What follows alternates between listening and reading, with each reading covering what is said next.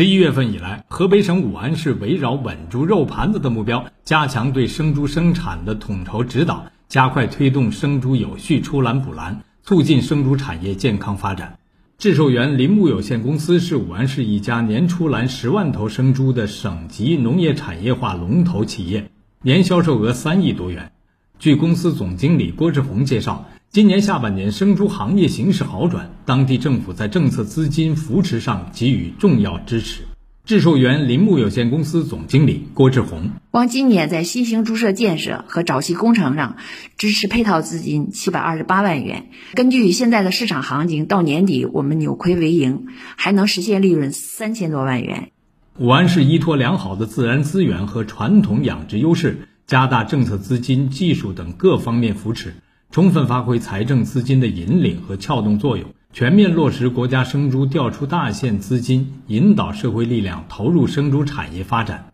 武安市农业农村局主任科员乔少华：我们连续两年拿出一千六百多万的扶持资金，通过狠抓项目建设，建设大型生猪养殖项目，培育壮大龙头企业，带动社会资本一亿多元投入了生猪生产，支持养殖场建设。和购置自动饲喂、环境控制、生物安全防护、废弃物处理等技术含量高的设施设备。目前，武安市已拥有农业农村部生猪标准化示范场五家，万头以上规模养猪场二十一家。新华社记者王坤、报道员赵峰，河北石家庄报道。